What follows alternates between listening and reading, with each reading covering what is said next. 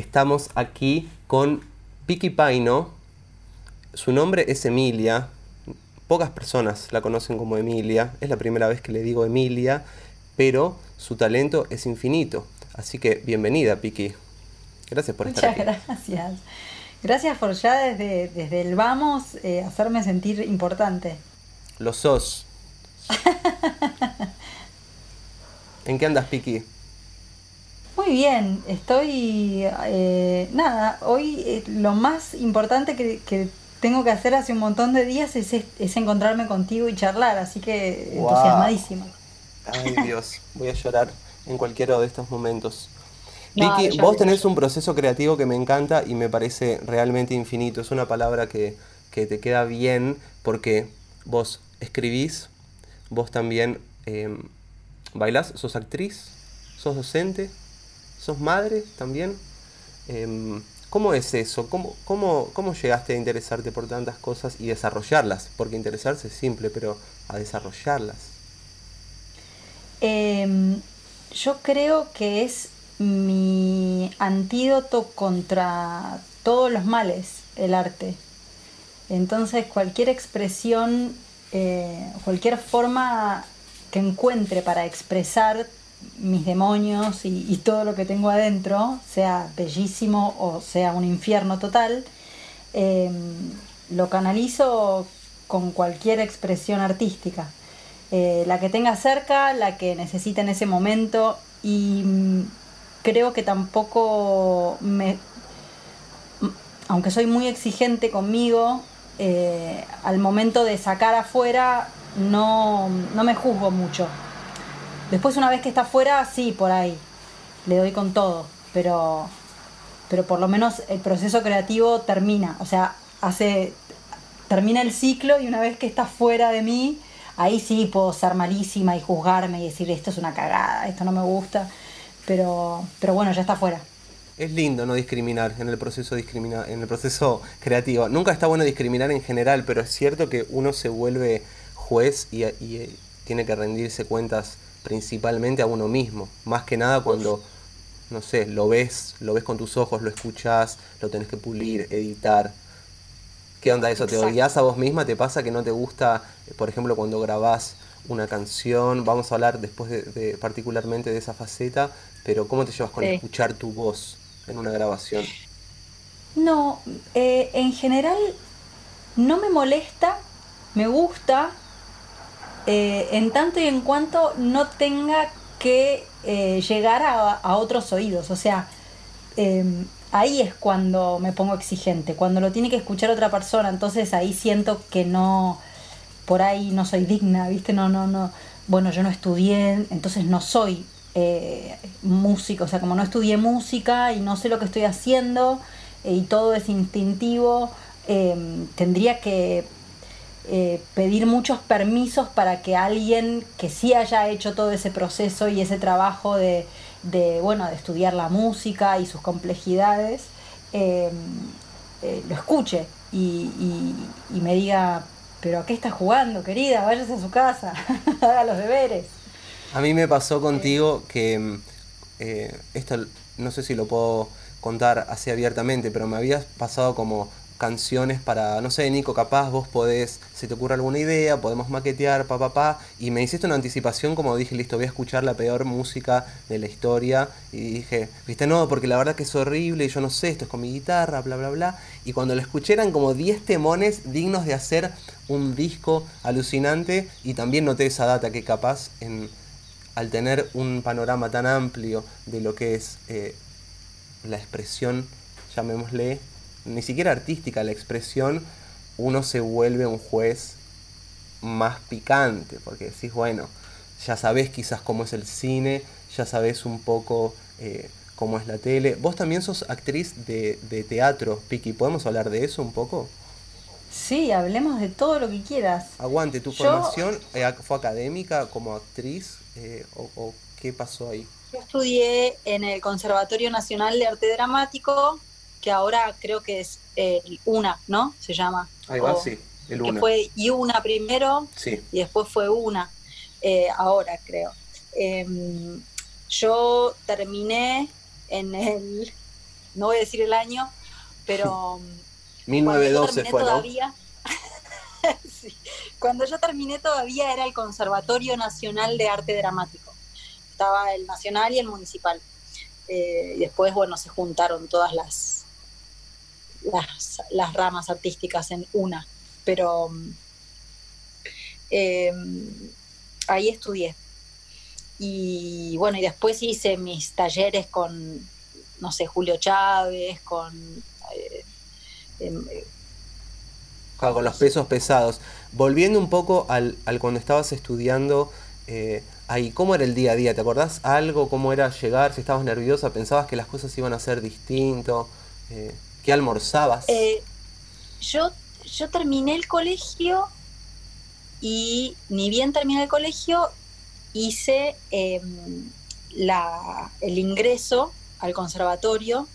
Era muy complejo en ese momento entrar porque Em, se, anotaban muchas personas y solamente entraban, eh, no sé si unas 100 o 200 personas. De, claro, cuando el conservatorio era conservatorio. Exacto. Era muy conservador, Entraban muy poquitas personas, muy poquitas. Y, yo recién salía del colegio, em, no tenía ninguna experiencia más que, bueno, subirme al escenario de mi colegio y y hacer las obras de, la secundaria.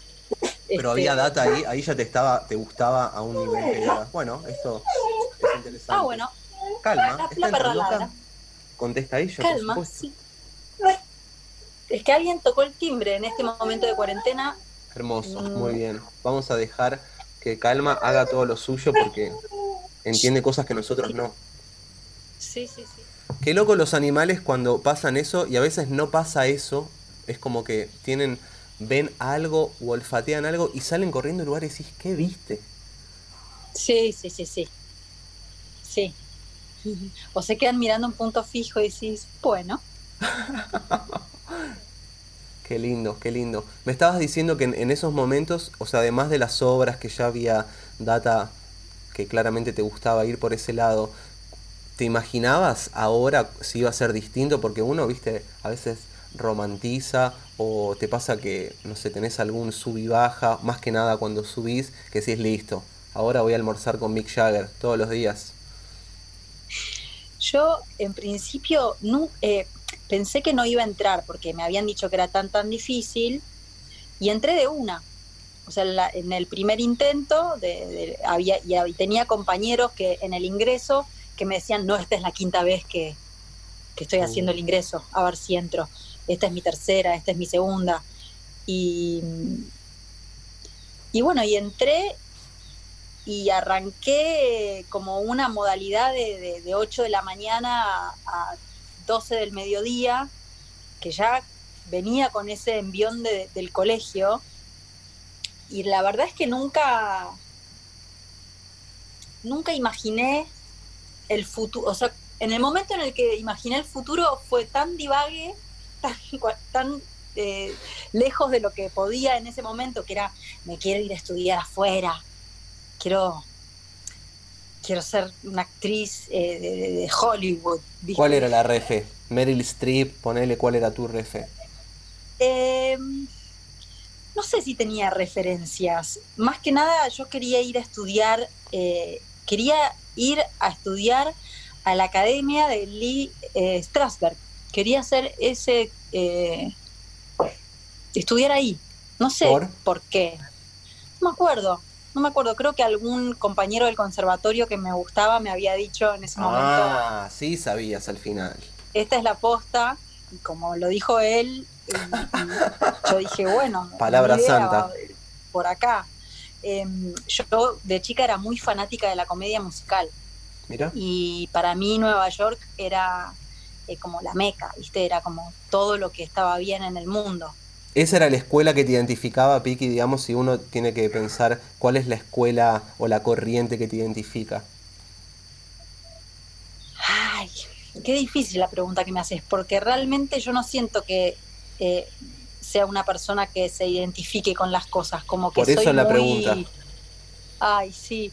Em, en ese momento sí, en ese momento, a esa edad, a los 17 años, eh, creo que para mí todo era la comedia musical. Buenísimo. Me encantaba. Bien. Me encantaba, me sabía todas las obras, cantaba todas las canciones. Si hablamos, Eh, Piki, vos de, de arquetipos, porque las comedias musicales yo no conozco tanto, pero me gustan y es un género que me parece piola, eh, tienen esa cosa de realismo mágico que, que es alucinante, como estás de repente almorzando en un lugar y bueno, salen bailarines, bailarinas de tal lado, eh, cantantes, eso, eso es re lindo. ¿Te pasó después en, en lo teatral que te quede data de ahí, ya sea de no sé, viste que en las comedias musicales hay mucha transformación de un personaje que viene medio oscuro y empieza a cantar y decís, wow, no sabía que cantabas yo creo así. Que, sí, yo creo que se desmerece un montón a la comedia musical, más que nada acá en el país, como que los actores eh, mi, miran a los que son actores de comedia musical con mucho desprecio, ¿viste? Como, bueno, si sos actor de comedia musical, no sos tan actor, como Es como los odontólogos de los médicos, decís. Exacto, sí, sí. Eh, y yo creo que mm, considero que el actor de comedia musical tiene un montón de recursos, un montón.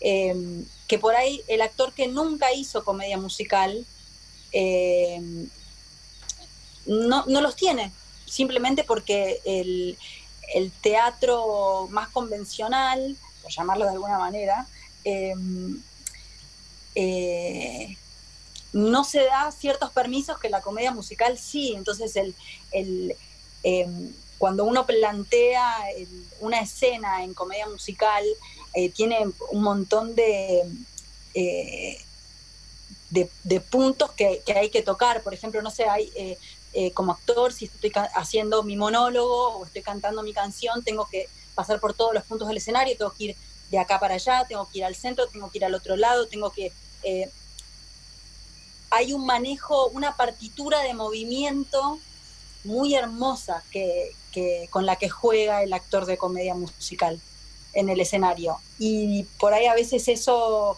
los actores, eh, no sé, eh, son más rígidos en ese sentido. No todos, no, no son siempre... ¿no? Es cierto, a, mí, a mí es de lo que más me sorprendió de esta peli eh, de Marriage Story, que vos me la habías recomendado, es la escena que justamente él canta ahí en, en esa, esa, canción que decís, bueno, listo. A eso me refiero con, con, personajes que vienen un poco más rígidos. Él obviamente hace papel de director teatral, pero si bien es copado, no accede tanto a las emociones al toque. Y cuando lo ves cantar decís, uy, ok. Y todo lo que pasa con eso, ¿viste? Es como se abre un montón de se abre un abanico de, de, expresión como muy, muy grande. A mí me, me, encanta la comedia musical por eso, porque trae a la, al juego un montón de herramientas que por ahí el teatro más convencional no tiene. Shakespeare jugaba un montón con, con la música y con... Y hoy vos ves un Shakespeare y decís, oh Dios mío, están, son de cartón eh, pero porque se, eh, se ponen muy rígidos a veces los actores, ¿viste? Como se juegan esto de que son serios y de que son actores de verdad. Entonces. El otro día vi una charla súper linda sobre que dio Kurt Vonnegut, no sé si lo tenés, es un escritor, un novelista que es crack, muy bueno lo que hace. Y hay una charla que da sobre la idea de no quererse tan original en ningún guion, porque analiza desde el Quijote, la idea de, bueno, empieza la historia más o menos abajo. Después subimos, tenemos una parte de crisis en la que baja, después subimos un poquito, baja más, después tenemos una y todas terminan más o menos resolviendo con los mismos problemas eh, vinculares que hace cientos de años, miles de años. Entonces creerse que esa corriente es súper original y está trayendo una data nueva es un poco soberbio y raro.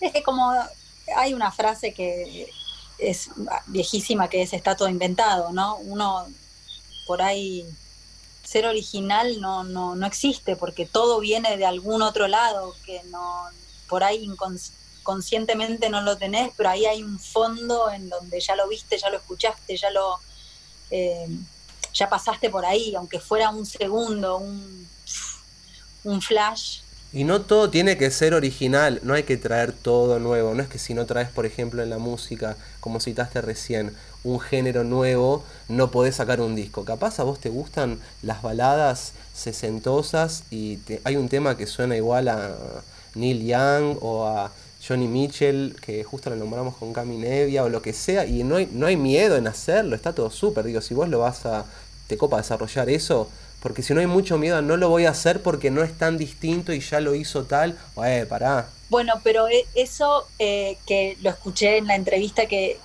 hiciste con Cami, que en un momento le preguntaste a ella em, eh, si existe la posibilidad de que, de que haya un recital o un festival mm. en donde se junten todos los géneros.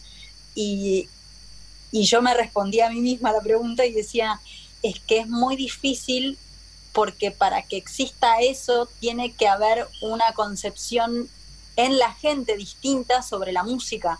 Eh, hoy la gente, hoy y siempre, y hasta que esto no cambie, todo será igual, em, la gente eh, pone en cajas, rotula, em, y no le gusta que se mezclen las, las cosas que pone adentro de su caja, como que Claro, pero para mí en ese afán, en ese afán de generar esa caja, creamos un monstruo que después no lo podés sostener, porque después te das cuenta que no hace falta, ¿viste? No, no hace no, porque la transformación es inevitable y la naturaleza, así como también se dice, eh, es sabia, eh, todo es, eh, es impermanente. O sea, lo único que, lo único en la vida que hace o que se toma tanto trabajo, tanto esfuerzo en no cambiar somos nosotros. Todo lo demás, como que nada, fluye, cambia, se transforma naturalmente, sin preguntárselo, sin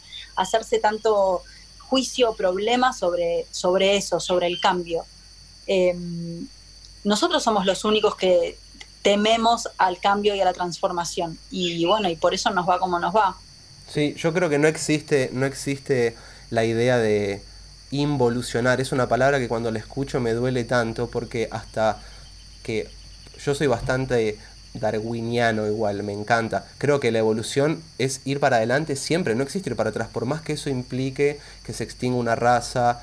Eh, no digo que esté contento con que así sea, ni que yo le elegiría así en mis gustos personales, pero es así, no existe ir para atrás. Entonces, pensar desde ese lugar tan como antropocentrista, decir, bueno, todo esto está pasando por el ser humano, no lo sé. Ahora nos está pasando eso un poco con la pandemia, que todos los eh, análisis que hacemos son como el ser humano como foco. Y después vemos capaz de pasarte una fotito de, de Venecia, pero si mientras eso sigue estando, después lo demás va a ser menos divertido, porque a mí me gusta cuando eso te sorprende, decís, che, yo creía que esto era de esta manera, y después te traes tus propias palabras y decís, aguante.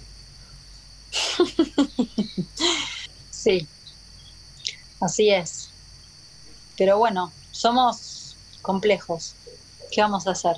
Pensé, Piki, en dos ideas de personajes para que charlemos. No sé si, no sé si viste Breaking Bad, eh, no importa igual, es como, no, no, no sé, ¿la viste o no igual? Vi un poquito, no, no, no avancé mucho en las temporadas porque me hacía mucho mal, me hacía mucho mal. Empatizabas demasiado, ¿no? ¿O qué te pasaba? No, no, sentía que como, como que por qué me estaba haciendo, por qué me estoy haciendo esto, decía así. O sea, si para cosas feas ya tenemos la vida misma, ¿por qué estoy viendo esto? Y, y, y es una ficción. Me quiero ir a ver, no sé, dibujitos animados. Qué, qué loco que el ser humano pudo igual, eh, a través del cine y de otras disciplinas, mostrar eso y, y, no vivenciarlo, empatizar desde ya, pero no vivenciarlo tan como propio, porque, nada, imagínate lo que sería. Me refiero, hay uno que es un personaje que se transforma a tal punto, para mí que es este tipo, Walter White, que son cosas que vos nunca harías, pero las terminás como entendiendo, ¿viste? En todo el contexto, el contraste, eh, toda esa cosa que hay y que te muestran. Y después hay personajes que se mantienen bastante estables a tal punto que decís, ¿qué haces acá? Pero después lo terminás entendiendo dos temporadas más tarde. ¿Te pasa de cosas así en la vida que te pasan? Decís, che, esto, ni idea, era como, o un personaje o una situación que ni, ni sabías que... Y después de tres años dices, bueno, menos mal que esto terminó pasando, menos mal que no agarré tal cosa o menos mal que sí hice tal cosa.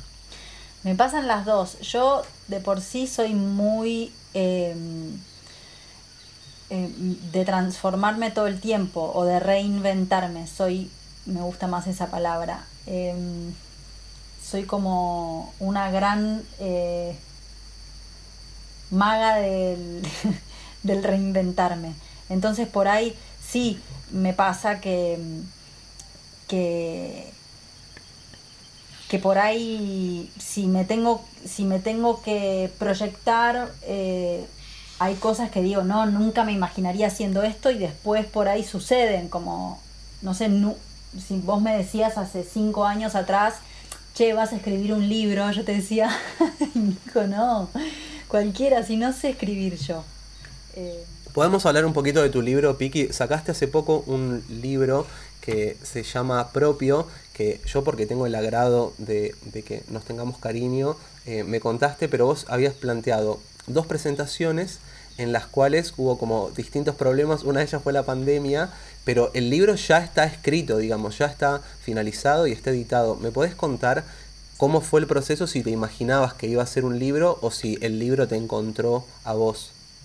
Yo creo que el libro, eh, el libro me, me, tocó la puerta y me dijo, eh, estoy listo, ¿me podés ordenar y, sacarme a la luz? Eh, porque en realidad cuando yo tomé la decisión de escribir un libro, ya lo tenía, solo, solo tuve eso, que como que sentarme con todo el material que tenía escrito de hace años y darle un orden eh, y, bueno, y hacer eh, el proceso de, encontrar em, las personas con las que después iba a tener Em, que cruzarme para que el libro tomase la vida que tomó, ¿no? Como la, la ilustradora, la diseñadora. Em, pero Armar equipo, qué lindo. Re lindo equipo y todo un equipo femenino hermoso que me, me, encantó. Me encantó. Hay un hilo conductor que son los, son los anagramas, ¿o no, Piki, en tu libro? Sí. ¿Cómo apareció eso? Eso, eso arrancó cuando eh, en los, en los momentos muertos de una obra de teatro que yo estaba haciendo en el San Martín. Eh, estábamos haciendo... Eh, no me acuerdo si era la hija del aire. Creo que sí, la hija del aire de Calderón de la que estaba Elis? No. Eh, no, esa fue mm, esa fue Doña Rosita la soltera. Ahí va. Le mandamos un abrazo a Elis García, por supuesto. Sí, Elis García es todo lo que está bien. Qué grande. Elis es de las primeras cantantes amigas con las que canté así en vivo y me acuerdo que cantamos un tema de Lenny Kravitz cuando teníamos, ponele, 13 años y tenemos como ese recuerdo de, me, me fue muy aliada porque viste que a esa edad o 14 años por ahí no conoces a mucha gente y Elis ya la rompía, entonces fue como, bueno, aguante, le mando un gran abrazo a Elis. Perdón, estabas haciendo la obra y aparecieron los, los anagramas, ¿cómo? Eh, los anagramas aparecieron de la mano de uno de los actores de la obra, un señor mayor. yo no, la verdad lamento no acordarme su nombre, soy malísima para todas esas cosas. Em, me acuerdo de él mucho. Eh, él hacía anagramas todo el tiempo y yo un día lo, encontré, era un, era un, señor, no sé, en ese momento tendría setenta y pico, yo ya creo que hoy está eh, en otro plano ese actor hermoso con el que trabajé. Eh, y él cada vez que estaba en un tiempo muerto en la obra, lo veía yo sentado como haciendo algo, viste, concentrado. Y un día me acerqué y le dije, ¿qué haces? Y me dice, ah, esto, esto, esto es bárbaro. Eh, escribís cualquier palabra en vertical y después de esa palabra en vertical eh, armás una frase usando las letras que tenés eh, para armar otra palabra. Y cuanto más lo haces, más fácil te sale y hace muy bien eh, eh, para la mente porque agiliza. y bueno, él me enseñó a hacerlo y a partir de ese momento, que eso fue el año, no sé si te digo, 2001, 2002, nunca paré. Y tengo palabras de esas para tirar al techo y a partir de esas palabras, de esos anagramas, em, fue que eh, un día salí de terapia y dije, ya sé de qué es el libro que tengo que escribir. Eh, son mis anagramas. Tengo que juntar todos mis anagramas y hacer un libro que hable sobre mis emociones y, hacer como relatos emocionales eh, e hilarlos con mis anagramas. Y así salió propio. Qué lindo. Buenísimo. Me alegra haber hecho esta pregunta, no lo sabía, no tenía idea de esto. Vos, Piki, además de, hablamos ya de tu parte como actriz, de esa tangente entre todas estas, estas puntos de encuentro, porque también eh, se, creo que se van encontrando. Vos tenés una banda con algunos de tus hermanos también.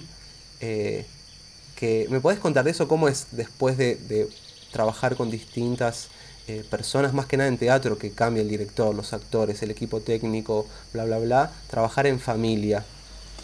Está buenísimo trabajar en familia. Eh, también obviamente tiene, tiene lo suyo hasta que te acomodás, porque bueno, como pasa en las mejores familias, eh, nos queremos todos hasta que se pudre todo. Y cuando se pudre todo, como somos familia, se pudre fuerte y bueno, y no hay, no hay grises, ¿viste? Es del amor al odio. Empiezan los hechizos mágicos ahí de Harry Potter. Exacto. A volar eh, bien. Este. ¿O son más de espadachines tipo Star Wars? ¿Con qué? ¿Cuál es su arquetipo?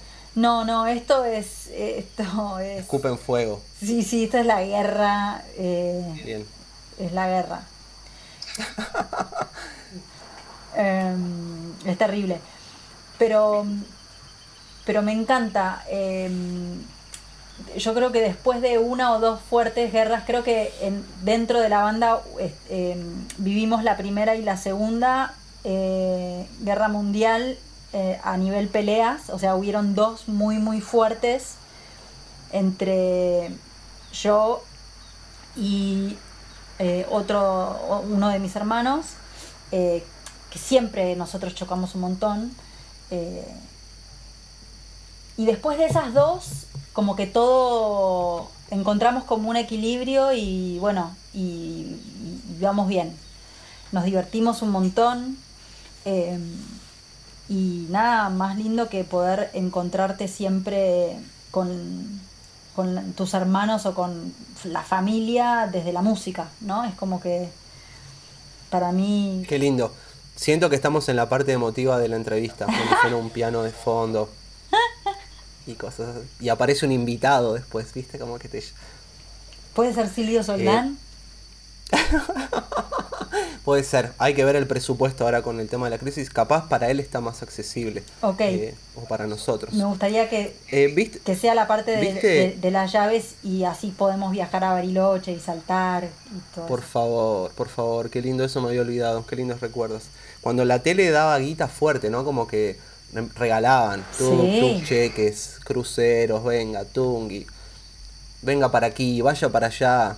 Vicky, viste que hay una gran relación entre los griegos del recreo, como que la idea del recreo es súper importante desde las primeras escuelas, tanto que le daban como un lugar muy importante al hacer nada, porque no hacer nada es hacer algo. El ocio es, lo más importante porque trae lo creativo. Eh, Bien, ¿cómo te llevas con el ocio vos que sos tan activa y tan multidisciplinaria? Me encanta el ocio, eh, porque, por esto, porque mis ratos de ocio eh, son intermitentes y para mí no hacer nada, por ahí me dura tres segundos, es como esas siestas que decís, duermo dos segunditos y te despertás y estás como nuevo bueno, para mí así son mis ratos de ocio. Por ahí yo me siento 15 segundos en un sillón y miro un espacio y, y a los 15 segundos estoy moviendo los muebles del lugar, pintando una pared. eh, así, así soy. No, no. Me encanta no hacer nada, pero tardo re poquito en que ese no hacer nada se transforme en hacer algo creativo. ¿Qué, qué concesiones crees que tuviste que hacer en tu vida más profesional, Piki? Porque me imagino que hay lugares donde se encuentran las energías o los horarios o la agenda o el dinero. Eh, ¿Hay alguna concesión que recuerdes que digas, esto eh, no es que te dolió ni te arrepentís, pero fue un dilema? Yo creo que el- todas las concesiones que hice en Además de hacer esta entrevista conmigo, ¿no? Eso que te Ah, callate. Todas las concesiones que hice en realidad eh, tienen que ver con. como con la decisión. con. Ay, no sé cómo, expli- cómo explicarme o expresarme. Em, Es la mejor pregunta de la entrevista, así que podés tomarte tu tiempo. Ok, ok. Eh, me pasa que todo lo que no pude hacer o, o quedó trunco, en realidad tuvo siempre que ver con una... con, con aceptar que yo no quería en realidad hacerlo. Como, no sé bien cómo... Con un sinceramiento. Sí, pero no, no dicho, ¿no? Como todo lo que no, lo que no logré y yo realmente hubiese querido, porque no sé, uno dice, bueno, yo soy actriz y me gustaría hacer esto o aquello o lo demás allá, o quiero estar en tal película, o quiero eh, todo el tiempo tener trabajo. Para que eso sucediera había cosas que, que yo tenía que hacer que por ahí no, no, no eran no eran para mí, o sea, yo no me sentía identificada con meterme en ese tipo de, de situación o de, em, de exposición. Entonces, en realidad, a lo largo de la vida me fui dando cuenta que mm, todo lo que quedó sin hacer simplemente fue una elección inconsciente. Muy bien. Porque además a veces ¿Respondí pasa un que poco uno... o dije cualquier cosa? Sí. Me parece que está súper y no llegamos a ningún lado igual en la Ah, vida. me encanta que- eso de las preguntas y las respuestas. Sí, sí. es Marear a la gente, que, que la gente diga, no entendí lo que, no, no, ¿qué? Mira, en este podcast lo que estamos ofreciendo es eh, confusión, no Me respuestas. encanta, me encanta. Así que, sí, sí, las respuestas se las dejamos a otras personas. Perfecto. Piki Paino. Volvemos, se puede decir, en esta, en esta segunda tanda. Aunque no haya publicidades. es ¿Fuimos a una tanda? por- ¿Puedo decirlo? Vamos a una tanda. ¿Vamos o fuimos? No entiendo. Eh, bueno, no sé, después eh, vemos. Ojo, podemos ir a una tanda. ¿Qué te parece este concepto ahora que lo, lo acabaste de inventar sin saberlo? Una tanda de silencio que sea como invitando a la reflexión o a la meditación o a lo que sea. Entonces, en vez de publicidad, hay silencio. Me en la gusta. radio. ¿Puedo en ese silencio hacer ruido de mate? Sí. El, el otro día estaba tratando de... mm, El otro día es ayer, pero puede ser hace 6 meses o 15 años. Y estaba en un momento escuchando los audios con la entrevista con Cami, que es la primera de este podcast que se llama 25 centavos. ¿Por qué 25 centavos? Primero porque no existe más. Después porque es lo que salía a llamar a un amigo o a una amiga o a un familiar en un teléfono público, ¿te acordás? Que era una monedita de Sí. 25, crink, y te daba bastante tiempo. Te daba un llamar. tiempo No era tan poco. Sí. Eran como un par de minutos Sí. o, o algo así. Y quería editar la idea de, de que se escuche el ruido de mate. Dije, no, ¿qué estoy haciendo? No, lo dejo al ruido de mate. Piki, vos empezaste en, en un montón de lugares inconscientes en el cual te fueron llevando a lugares que después te fuiste dando cuenta. Hay uno que para mí tuvo que haber sido más consciente que fue cuando hiciste Expedición Robinson, que era como algo más masivo y más que te vean personas y más exposición. ¿Cómo fue el proceso previo a eso? ¿Qué onda? Bueno, eh, nunca fue así como vos lo describís en realidad. Nunca pensé en la exposición, ni en la gente, ni en todas esas cosas, porque em, el contexto era el siguiente. Nadie sabía lo que era un reality show todavía. Em, el reality show lo estaba armando una productora de la cual yo no nunca había oído hablar. O sea, para mí la tele era Canal 13, Telefe y Canal 9 y ATC. O... Y Tommy Jerry, capaz. Exacto.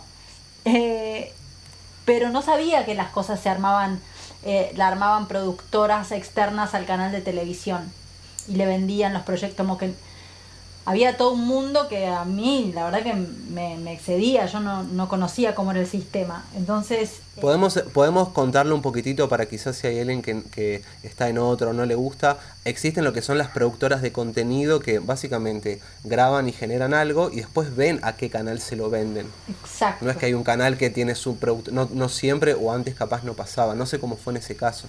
Bueno, recién arrancaban todas esas productoras independientes. O sea, no, hasta entonces no existía eso. O sea, cada canal armaba su, tenía su contenido y fin.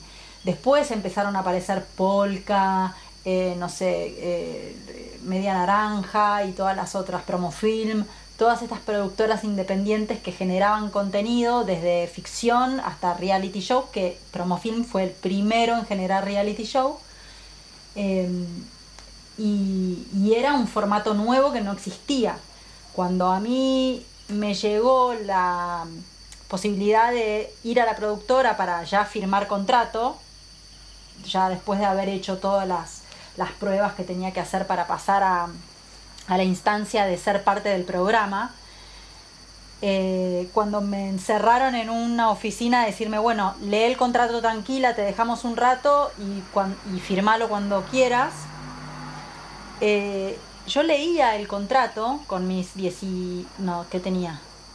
20 eh, años creo, sí, 19 o 20, no me acuerdo. Em, con mis 20 años leía el contrato y decía, em, bueno, por ahí esto ni sale en la televisión al fin, como que acá dice que van a tratar de vendérselo a algún canal, tipo, por ahí lo filmamos y ni sale en la tele que no era errado, puede pasar, digo, hay muchos pilotos o lo que sea que no salen. Exacto. Entonces, para mí la idea de ir al programa a hacerme famosa no existía, no era la idea. Mi idea primordial y la gente que me conoce... Si te avisaban antes, si te, si te decían, perdón Piqui que te interrumpa, pero si te, si te decían antes, che, miren que lo va a ver todo el país, ¿creías que iba a cambiar tu, la idea de participar o no? Eh, Qué buena pregunta. Eh, por ahí sí cambiaba. Eh, no, no sé si cambiaba eh, mi decisión de participar, pero sí mi... mi tu preparación. Sí. Yo fui, la gente que me conoce sabe que no miento, fui a jugar a Rambo. Yo fui a jugar a Rambo, a, a Expedición Robinson. No fui ni a hacerme famosa, ni a ganar los 100 mil pesos o dólares en ese momento. Fui... Era un flash más interno, se puede decir, como más hacia vos misma. Como... Sí, yo quería jugar a Rambo, quería ir y, y, sobrevivir. Sin matar quizás, ¿no? Y hacer ah, no sé si tuviste que... Bueno, sí, ¿Mataste algún animal ahí o no? ¿Tuviste que ¿Eh? matar un animal? Sí, yo... Eh, em, yo como dice Buda, eh, come carne si estás dispuesto a matar al animal.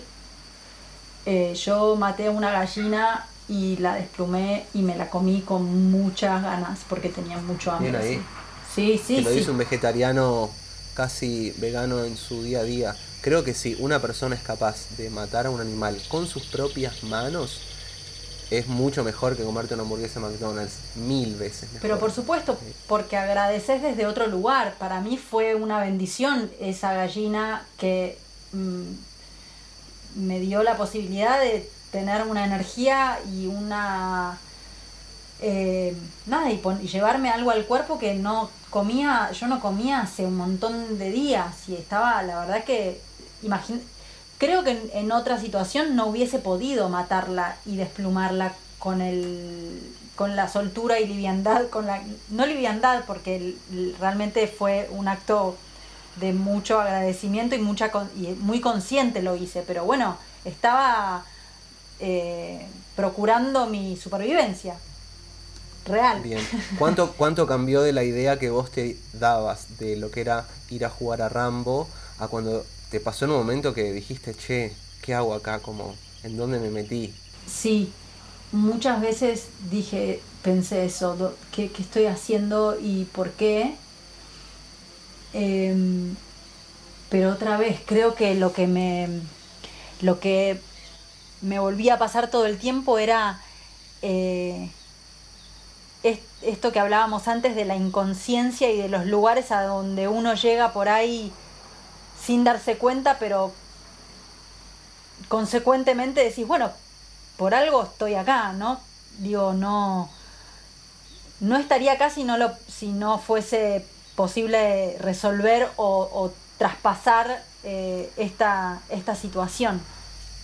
Sí, y jugar a Rambo implica que cuanto más picante se pone, más te interesa, si es a eso a lo que fuiste, porque si es todo demasiado fácil y fuiste a jugar a Rambo. Y lo que entendí también, y me baja ahora, ¿no? La ficha no es que ya lo tenía pensado, pero, o que lo había pensado antes, pero mm, lo que entendí también, o entiendo ahora, es que em, también la posibilidad de encontrarme tan, vulnerable en una situación em, me dio las herramientas que me, que me faltaban, o en realidad no las que me faltaban, sino las que uno siempre tiene y, y, solo tiene que hacerse cargo, ¿no? Pero yo fui a jugar a Rambo y en realidad me di cuenta que, que lo que más necesito es eh, aprender y hacerme cargo de mi vulnerabilidad. Entonces, eh, y eso es lo que me da fortaleza real eh, y lo que me hace y lo que me llevó hasta el final, hasta nada, terminé, fui la ante, no sé, salí tres, no sé cómo se dice. Qué loco. ¿Sabés que ah, salí tres, número tres? ¿Sabés que a mis viejos les gustaba mucho? Yo lo vi también al programa, me parece me parece que estuvo re interesante. Eh, me encantó además tu participación, fue para mí la más poética o romántica.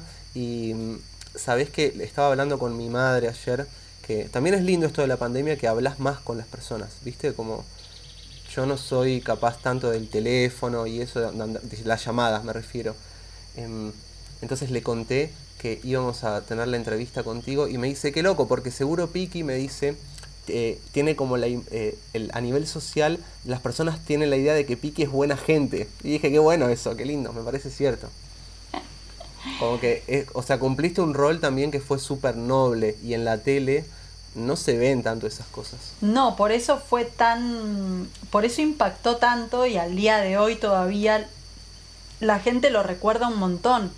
Eh, al, al pro, no sé, al programa al programa y, y, a, y a, mí o a, o a, esa, o esa final, como dicen todos. Uy, esa final. Em, y sí, qué sé yo. Soy buena gente y también, eh, como todos, tengo mis costados oscuros, ¿no? No soy únicamente buena gente. Obvio, no hay que, no hay que antagonizar eh, alguna polaridad que tiene una, cualquiera de nosotros Exacto. nosotras. Em, una pregunta, viste que hablamos recién de que esto, si una cosa es esto, muchas veces pensamos que lo otro es lo opuesto, y si algo es negro, lo otro es más blanco. ¿Te pasó en un momento después de ese programa de decir o es comercial y masivo, digo, cuando ya experimentaste que un producto en el que vos estés sea masivo, porque es un producto también, ¿te pasó de pensar, che, o, o voy por el under y por el teatro, o me mezclo en la tele? como te, te generó esa duda de para dónde vamos? Em, mira, lo que me pasó cuando volví fue que claramente eh, la televisión lo que quería em, era aprovechar el producto de Piki. Em, y, a mí no me gustaba esa opción. Entonces, em, no, no comulgué con nada de eso, o sea, todas las posibilidades y las puertas que se me abrían eh, o, que, o que las posibilidades que me ofrecían, em, para mí era, no, no, no, eh, yo quiero ir por otro lado, no, no. ¿Hay alguna, Piki, que recuerdes de alguna propuesta que, sin comprometer y sin hablar mal, porque son simplemente propuestas que uno acepta o no está en el momento o no sean las condiciones, pero recordás alguna que dijiste, sí, está bueno, pero no, no me copa? En realidad las cosas que, que me aparecían iban de la, o sea, eh, no era que habían proyectos en sí, sí, igual ahora me acuerdo de uno, lo ato acá y después te lo digo. Em, eh, por ejemplo, que me invitasen a almorzar con Mirta Legrand, para decirte algo, em, a hablar de Expedición Robinson y ta ta ta. A mí no me, no me gustaba, no dije que no dos o tres veces a ir a almorzar tu con. cara, Mirta, en tu cara. In your Dos face. llamadas en un día con Piki. Dos llamadas en un día. A lo de Mirta Legrand me invitaron dos o tres veces y me decían, pero vas a ir a almorzar con Mirta Legrand. Y yo le decía, no quiero ir a almorzar con Mirta Legrand. No quiero ir a lo de la señora y que me pregunte cosas. No tengo ganas. Te Porque, banco.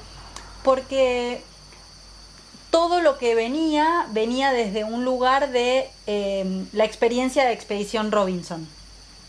Y para mí la experiencia de Expedición Robinson se había terminado en la isla.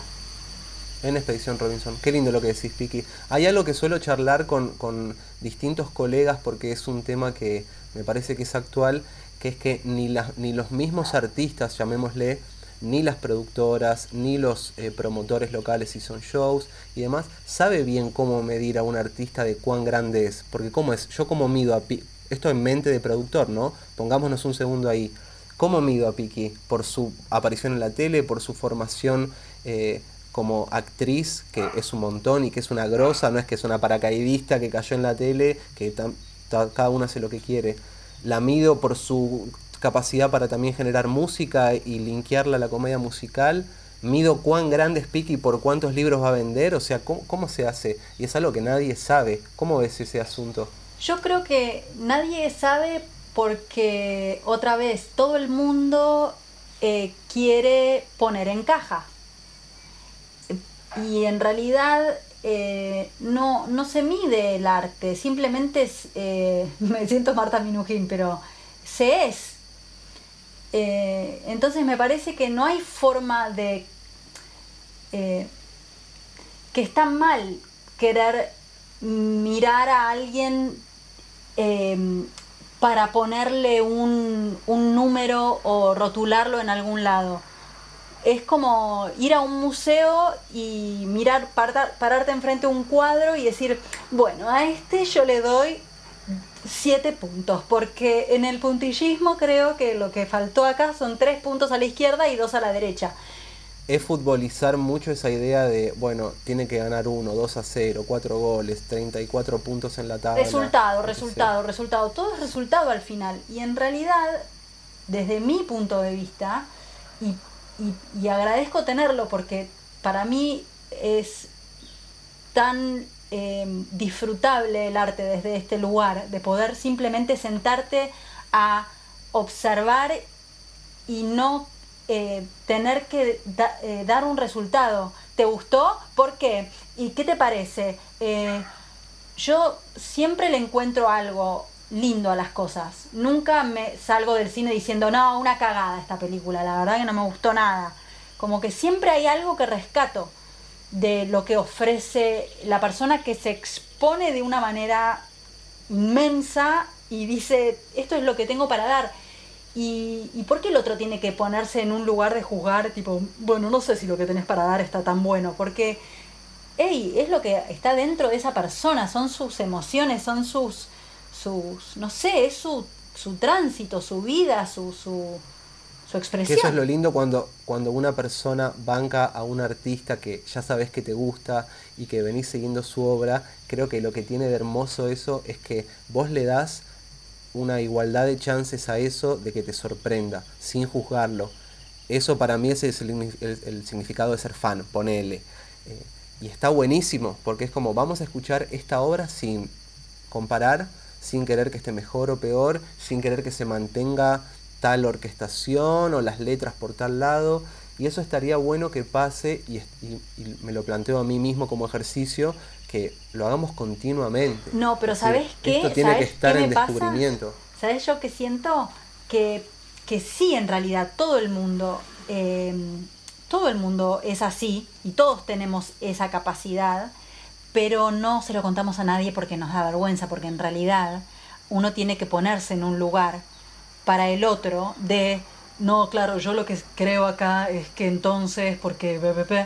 todos juegan a ser inteligentes e intelectuales. Yo como no soy ni inteligente ni intelectual, ya me corrí de ese espacio porque no, no me pertenece naturalmente.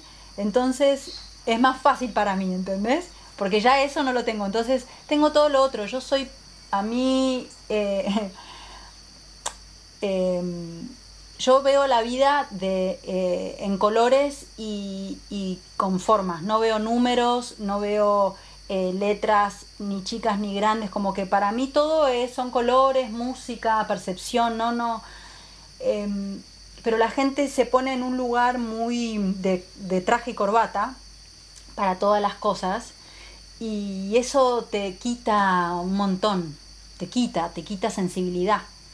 Eh, pero todos lo tienen, todos tienen esa capacidad de correrse del traje y la corbata, solo que les da miedo porque entonces están expuestos a la mirada del otro y no quieren ponerse es en un poco Es un poco lo que decías de que también, eh, linkeándolo con lo de los festivales y que los géneros sean distintos, como que siento que el género se necesita que sea distinto y el de la corbata necesita el hippie y el hippie necesita el de la corbata.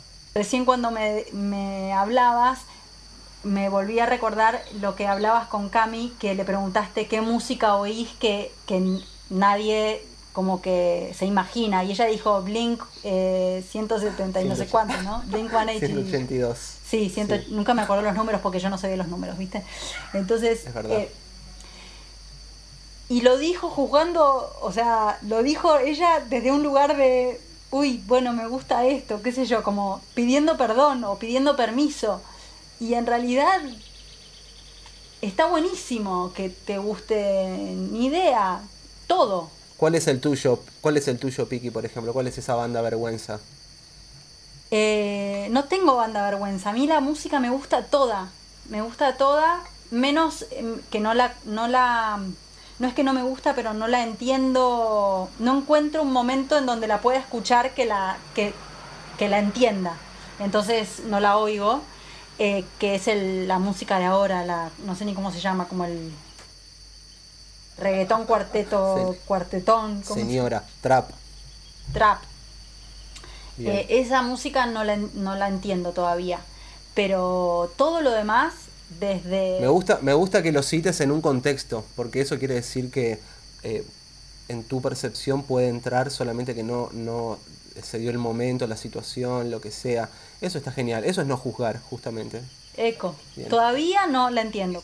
Esa es muy la filosofía falsacionista, viste que es como, bueno, todo es cierto hasta que se demuestra lo contrario. No me gusta el trap hasta que me encuentro bailando en la ducha Va, en la ducha no bailes porque capaz que te tropezás y no está tan bueno. Exacto.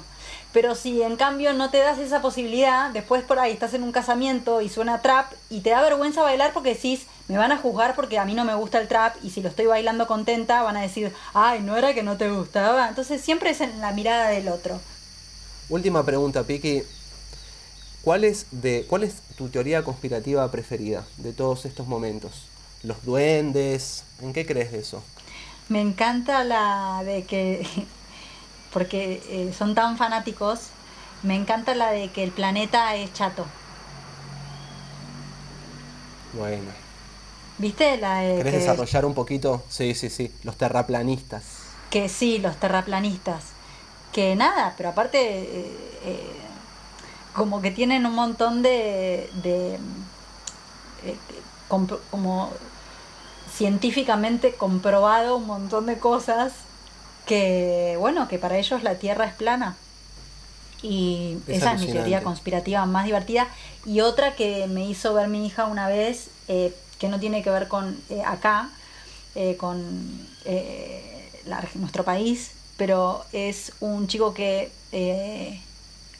tiene un, canal de YouTube que hace todas las teorías conspirativas y una que es muy divertida, que es que en una pizzería, como que yo te diga, ¿te acordás de la, la, cadena? Acá había una cadena de comida que se llamaba. Eh, ¿Cómo se llamaba? Grisino me sale, pero esa es una marca de ropa. Em, Casimiro. Casimiro era como un, un lugar, un restaurante que había en muchos lugares, ¿viste? Como una cadena. Eh, allá hay una que es de em, em, pizza y juegos para los chicos. Entonces es como una cadena que vos vas a cualquier lugar de esos a comerte una pizza y tus hijos juegan en los juegos mientras vos te comes la pizza tranquilo. La teoría era que em, los, eh, los mozos recogían las pizzas que quedaban en la mesa y de los, de los pedazos que no estaban comidos volvían a hacer una pizza nueva, le ponían un poquito más de queso arriba, la volvían a poner en el horno y te la volvían a dar a otro cliente. ¿Y eso basado en qué? ¿En cosas incomprobables o había Eso basado, no, la teoría era espectacular. Eso basado en que nunca las porciones de pizza estaban cortadas correlativas como el, cuchillo de la pizza nunca daba, como que no, no, no daban los márgenes. Claro, o había un diseño muy especial, que no creo, o había pasado eso. Exacto. A mí me pasó en el secundario que se corría el rumor de que como la profesora de historia no veía muy bien, que leía las primeras, la primera oración de la respuesta y la última, como y, después iba como viendo si vos sabías o no. Entonces la joda estaba entre ponerle en el medio, onda, las primeras causas de la Revolución Francesa fueron las medialunas con dulce leche que me comí por el ta, entonces seguías y a veces te enganchaba y a veces no, entonces tenías que ir como escondiendo ciertas palabras y como es de historia era la, la que todos más chamullaban, desarrollaban. Sí, y era lindo, tenías que ir como metiendo las palabritas ahí para no ser encontradas. Qué bárbaro. Eh, me, me recordó a dos cosas que hablamos antes sobre el ocio, que me hablaste sobre los recreos y el ocio, y la vez pasada escuché, no sé si escuché bien o mal, espero haber escuchado mal, que decían que ahora después de la cuarentena, eh, cuando arranquen de nuevo las clases, le iban a sacar a los chicos el recreo para recuperar las horas de, clase que perdieron. Hashtag arre. ¿Qué hacemos con esa información? Pero igual. Dejamos de pagar la cuota a los padres. ¿Qué hacemos? Eso me suena al cuco. Onda, che, mirá que si no viene el cuco, ¿eh? Sí, bueno. Te dejamos sin recreo. Pues además, ¿cuántos son los recreos? 20 minutos. Sí, igual. Yo tenía 15 minutos. Son anecdóticos los recreos. Además, digo, es un momento necesario para, cortar eh, y demás. Lo que es interesante con la parte educativa, me parece ahora, que es que nadie sabe bien lo que es avanzar y lo que es ser productivo, porque a veces la idea de productividad puede ser escribir un libro o puede ser dormir una siesta. Capaz la mejor forma para ser creativo que tengo hoy es dormirme dos horitas de siesta. Exactamente. Capaz que no, pero... Es que para mí la como la motivación siempre tiene que estar, o sea, para poder crear en, en hacer lo que a uno le gusta. Y ya de, de o sea, desde el vamos está mal planteada todo el sistema educativo porque los chicos no, no saben, no los dejan ni siquiera pensar en qué es lo que les gusta hasta que terminaron el colegio y, después los obligan a decir, ahora métete en una carrera, y, pero ¿y si no sé lo que me gusta hacer? No me dejaron pensar desde primer grado hasta que terminé el colegio, no me dejaron pensar que era lo que me gustaba. Ya juntarlos por edades me parece arcaico. Es terrible. Los de 12 con los de 12, los de 13 con los de 13, eso es rarísimo. Y lo mismo con el tema de las materias, porque em, que es lo, piola que mueven un poco eh, todos los sistemas de enseñanza más libre, que es A vos no te gusta la matemática, ok, ¿qué te gusta? La música, perfecto. Empezás a estudiar música, ¿qué es esto? Esta es una quinta y esto tenés que ser una sexta. ¿Qué es una sexta? Bueno, tenés que estudiar matemática, amigo, un poquitito al menos. Entonces las limitaciones que uno se va encontrando en la vida me parece que son más certeras eh, y un poco más em, adecuadas a, cada persona que un sistema en sí que rige a todas las personas por igual con un montón de materias. Se llama inteligencias múltiples y está comprobadísimo que no, no solamente la matemática y, y la historia son las eh, formas de, de, aprendizaje o de enseñanza, como que yo puedo aprender desde mis propios intereses cuánto es 2 más 2. No, no, no sé. No sé. Hay muchas difícil. formas de llegar a una misma información y la divergencia creo que es notoria. Exacto, vos lo dijiste con las mejores palabras. Bueno, eso te agradezco. Piki, un placer hablar contigo. Ojalá la próxima estemos comiendo un budín, tomando mates, tocando la sí. guitarra. Estaría Pero buenísimo. Esperemos que sea pronto. Yo soy bastante optimista con este asunto. Bien, necesitamos más de esos. Aguante. bueno, Piki, gran abrazo te mando. Otro. Que andes bien y saludos a todos los seres de esa familia. Dale, muchas gracias. Besos a los caballos y las gallinas y a los perros.